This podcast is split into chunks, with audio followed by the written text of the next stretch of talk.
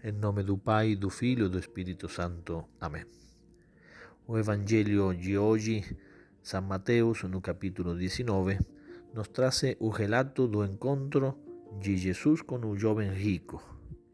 Para aquele que se impresiona de algunos relatos do Evangelio, hallo que este es uno de los más impresionantes al ver a un joven rico que estaba lleno de entusiasmo, lleno de alegría por encontrarse con Jesús, llama grandemente a atención que se va triste después da exigencia que nuestro Señor le pede.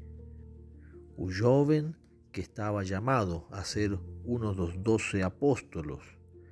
Nos llama la atención el Evangelio que dice que después de ter negado seguir a Jesús, porque tinha muchos bem, se va triste.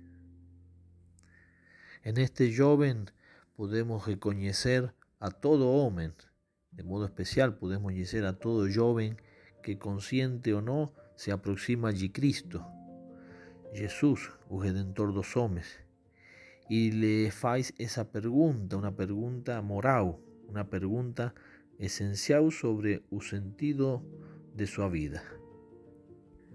Más que una pregunta sobre los mandamentos que se tienen que cumplir, es una pregunta que da pleno sentido y significado a vida da pessoa. Esta pregunta, si quiere ser perfecto, en definitiva, es un llamado a, todos los hombres, a todos los jóvenes, un llamado al bien absoluto, a perfeição, ao bem absoluto que es Deus que nos atrae y nos llama para sí. É o eco do llamado de Deus. É Ele, é o origen y o fin y o sentido de todo hombre. É, en definitiva, o encontro irresistível y apasionante con una pessoa, a pessoa de Cristo. É o encontro apasionante y formoso con la pessoa de Jesús que convida a cada um de nós a viver de um modo totalmente original e novo e cheio do espírito de liberdade. É um convite. Depende de nós se queremos ou não aceitar. Senhor, que devo fazer para ser perfeito? É Cristo a única resposta que satisface plenamente esse desejo do coração de um jovem y de todos los hombres que son capaces de se encontrar con Cristo. De modo que Cristo, a partir de esa aceitación, comienza a percorrer con cada uno de nós o caminho de nossa vida. Mestre, que debo hacer de bom para conseguir a vida eterna?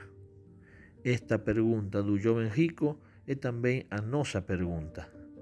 Nace na profundeza do coração humano es una pregunta esencial e ineludible para la vida de todo hombre que se pregunta sobre el bien y el mal moral de sus actos.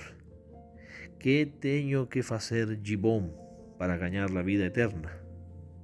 Ese joven israelita no ignora la respuesta que estaba conchida en la ley, sino que se ha visto fascinado por la persona de Jesús, que convida a vivir de un modo terminante y generoso este nuevo y decidido anuncio, convertei-vos y crei no Evangelio.